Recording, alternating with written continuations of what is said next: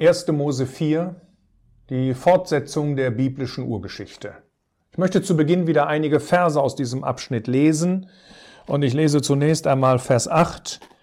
Und Kain sprach zu seinem Bruder Abel, und es geschah, als sie auf dem Feld waren, da erhob sich Kain gegen seinen Bruder Abel und erschlug ihn. Vers 16. Und Kain ging weg vom Angesicht des Herrn und wohnte im Land Not, östlich von Eden. Vers 23. Und Lamech sprach zu seinen Frauen, Ada und Zilla, hört meine Stimme, Frauen Lamechs, horcht auf meine Rede.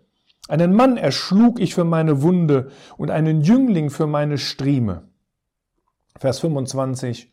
Und Adam erkannte seine Frau wiederum, und sie gebar einen Sohn und gab ihm den Namen Seth. Denn Gott hat mir einen anderen Nachkommen gesetzt anstelle Abels, weil Kain erschlagen hatte. Und Seth, auch ihm wurde ein Sohn geboren, und er gab ihm den Namen Enos. Damals fing man an, den Namen des Herrn anzurufen. In 1. Mose 1 und 1. Mose 2 haben wir gesehen, dass Gott alles erschaffen hatte. In 1. Mose 3 haben wir gesehen, wie die Sünde in die Welt gekommen ist, in denen der Mensch ungehorsam wurde einem Gebot Gottes gegenüber. Die Folge davon ist, dass alle Nachkommen, die jetzt geboren werden, dass sie in Sünde geboren werden.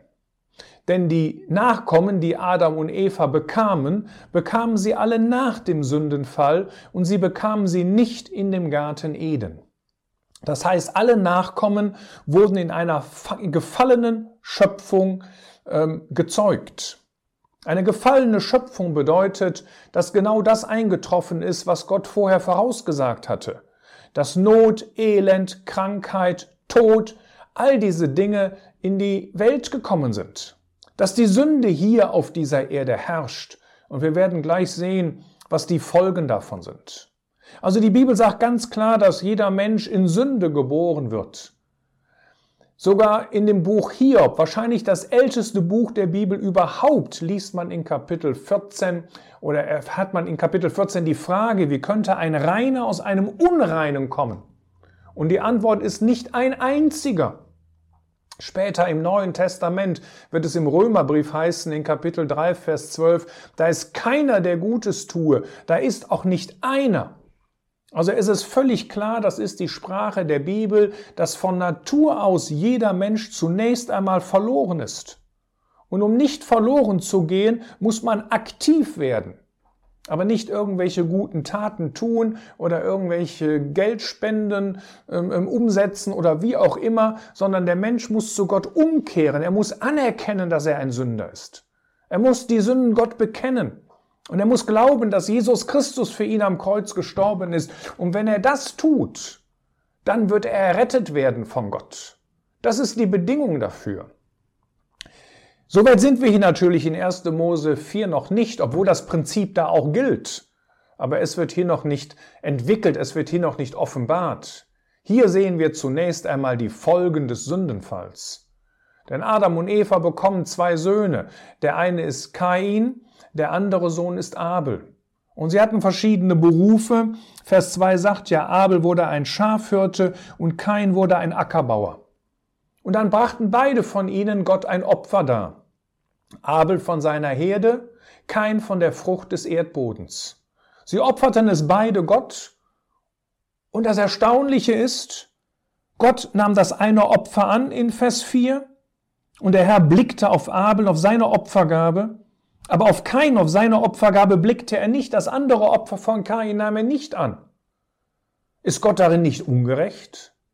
Denn es gab doch die, die Opfergesetze noch gar nicht, wie sie später zur Zeit Mose äh, gegeben werden sollten durch Gott. Ist Gott dann nicht ungerecht, dass er das eine Opfer annahm und das andere nicht? Hätte kein überhaupt wissen können, dass es falsch ist, dass ein Opfer von der Frucht des Erdbodens Gott darzubringen? Man muss ganz klar sagen, ja, er hätte es wissen können. Er hätte es wissen können aufgrund dessen, was vorher geschehen ist. Denn seine Eltern, nachdem sie in Sünde gefallen waren und sie merkten, dass sie nackt waren und sich fürchteten, dann bekleideten sie sich mit Kleidern aus äh, pflanzlichem Material. Aber Gott konnte diese Kleider nicht akzeptieren und er tauschte diese Kleider durch Kleider aus Fell. Und für diese Kleider aus Fell musste ein Tier geschlachtet werden. Es musste sozusagen ein Opfer dargebracht werden, was dann die Grundlage dafür gewesen ist, dass Gott sie so bekleiden konnte. Der zweite Punkt ist, in 1. Mose 3, Vers 17 lesen wir, dass Gott sagt, so sei der Erdboden verflucht um deinetwillen. Das heißt, Gott hatte zu diesem Zeitpunkt gesagt, er griff ja nach dem Sündenfall noch einmal in seine Schöpfung ein, dass der Erdboden verflucht ist.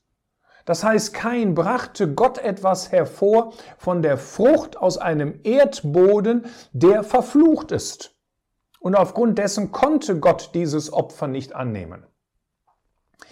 Kain hätte es wissen können, ich sage mal, wenn er sich informiert hätte. Kein opfert im Eigenwillen, denn es interessiert ihn nicht so sehr, was die Gedanken Gottes sind. Abel opfert dagegen so, wie es Gott wohlgefällig ist. Aber wie im Garten Eden auch, nimmt Gott sich jetzt wieder Zeit und spricht mit Kain. Und wir haben dort diesen interessanten Vers in Vers 7. Ist es nicht so, dass es sich erhebt, wenn du recht tust und wenn du nicht recht tust, so lagert die Sünde vor der Tür, und nach dir wird sein Verlangen sein, du aber wirst über ihn herrschen. Dieser Vers ist vielleicht nicht ganz so einfach zu verstehen. Zum einen bedeutet hier der Ausdruck Sünde nicht, wie es manchmal in einigen Bibeln übersetzt ist, ein Sündopfer. Denn das Gesetz war noch gar nicht gegeben. Und erst durch das Gesetz kam Erkenntnis der Sünde. Und bis zu dem Zeitpunkt des Gesetzes gab es noch keine Unterscheidung der Opfer. Das heißt, wir lesen nicht bei Noah zum Beispiel oder bei Hiob, dass sie unterschiedliche Opfer darbrachten. Sie brachten ein Opfer dar und Gott sah dieses Opfer und Gott roch diesen lieblichen Geruch des Opfers. Aber es wurde noch nicht unterschieden zwischen Sündopfer und zum Beispiel Brandopfer. Hier geht es also tatsächlich um Sünde, vielleicht sogar auch um eine Warnung an Kain. Denn was war das Kennzeichen von Kain? Dass Kain sehr ergrimmte und sein Angesicht senkte sich. Und ein Angesicht, das sich senkt, das bedeutet, dass es von Gott wegblickt. Und das bedeutet, dass eine folgende Sünde, eine weitere Sünde nicht sehr fern ist, wenn man vom Angesicht Gottes entfernt lebt. Abel dagegen war ein gerechter Mann. Er hatte ein erhobenes Angesicht. Und das bedeutet eben, dass er zu Gott blickte. Aber dann gibt es noch einen natürlichen Unterschied zwischen Kain und zwischen Abel. Nämlich Kain war der Erstgeborene. Und aufgrund seiner Erstgeburt hatte er eine höhere Stellung als Abel. Die Gefahr ist jetzt, dass man diese, diese höhere Stellung missbraucht, um über Abel zu herrschen. Noch einmal, es war nicht falsch, dass er eine höhere Stellung hatte, denn er war der Erstgeborene und Abel war der Zweitgeborene. Aber er missbrauchte sie oder Gott warnt ihn, dass er sie missbrauchen wird, um über Abel zu herrschen. Das Ganze mündet schlussendlich darin, dass Kain zu seinem Bruder sprach, dass sie gemeinsam auf dem Feld waren und dass dann Kain seinen Bruder Abel erschlagen hatte. Er hat eine weitere Sünde getan, nämlich jetzt den ersten Brudermord. Gott nimmt sich wieder Zeit. Er sucht und er fragt, Kain, wo ist dein Bruder Abel? Er gibt ihm die Möglichkeit zur Buße. Aber Kain interessiert das überhaupt nicht. Er sagt einfach nur, was interessiert mich mein Bruder? Er nimmt diese Möglichkeit der Buße nicht an, sondern macht das Gegenteil. Er entfernt sich von dem Angesicht des Herrn. Das heißt, er geht jetzt weiter weg von Gott. Das ist dieser Vers in Vers 16. Und kein ging weg vom Angesicht des Herrn. Und dann wohnt er im Land Not. Das Ganze liegt, liegt östlich von Eden. Und dort baute er dann die erste Stadt, die er nach seinem Sohn nannte. Anschließend werden weitere Namen erwähnt, die alle aus der Linie Kains stammen. Der nächsten, den wir dort finden, ist dann zum Beispiel ein Lamech. Und auch das Kennzeichen von Lamech ist, dass er Sünden tat in seinem Leben.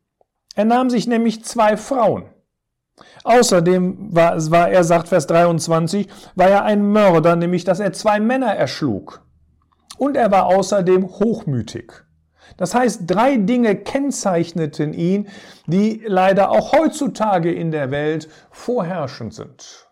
Ehebruch oder Hurerei, ein hochmütiger Charakter und hier in dem Falle kommt noch hinzu, dass er ein Doppelmörder, ein Zweifachmörder gewesen ist.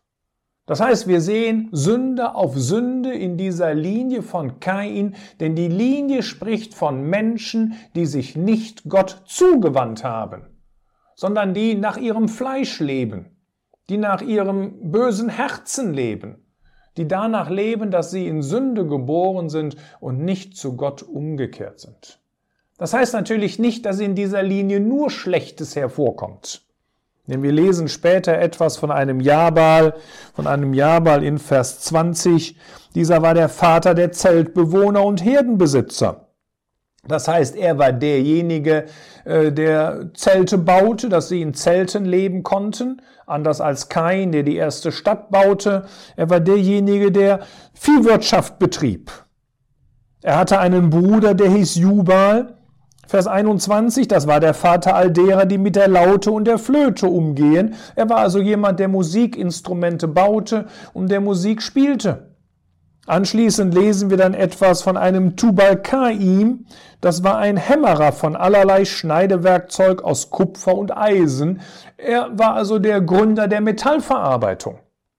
Das zeigt uns, dass die Menschen in der damaligen Zeit schon sehr hohe Fähigkeiten hatten.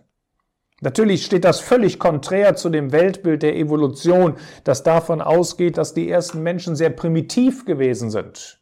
Hier wird uns genau das Gegenteil gezeigt. Sie haben sehr wichtige Sachen erfunden und praktiziert und das schon direkt in der ersten oder in, in, in einer sehr, sehr frühen Nachkommenschaft nach Adam und Eva. Aber dann haben wir plötzlich in Vers 25 dass ähm, Adam und Eva noch einen weiteren Sohn bekamen. Sie hatten auch noch Töchter, das ist ganz klar, aber hier bekommen sie einen weiteren Sohn und sie nennen ihn Seth. Und Seth bedeutet auf Deutsch Ersatz. Das heißt, wir haben hier mit Seth einen Neuanfang. Hier wird uns jetzt eine neue Linie vorgestellt, eine Linie, die ganz anders ist als diese Linie von Kain. Denn was das bedeutet, das werden wir in den folgenden Kapiteln noch sehen. Aber wieso ist diese Linie ganz anders als diese Linie von Kain? Weil Seth selbst einen Nachkommen hat und er nennt ihn Enos. Und Enos bedeutet schwacher Mensch. Also völlig konträr zu der anderen Linie, die zum Beispiel bei Lamech durch Hochmütigkeit gekennzeichnet ist. In Hochmut kann ein Mensch nicht zu Gott kommen. Aber Schwachheit ist die Grundlage für die Gemeinschaft mit Gott. Das heißt, hier in dieser Linie wird uns gezeigt, wie ein Mensch zu Gott kommen kann. Und ich wünsche das jedem, der sich dieses Video angeguckt hat, dass er mit einem solchen Herzen zu Gott kommt. Mit einem Herzen, das anerkennt, dass er ein Sünder ist. Und dass er Gott diese Sünden bekennt.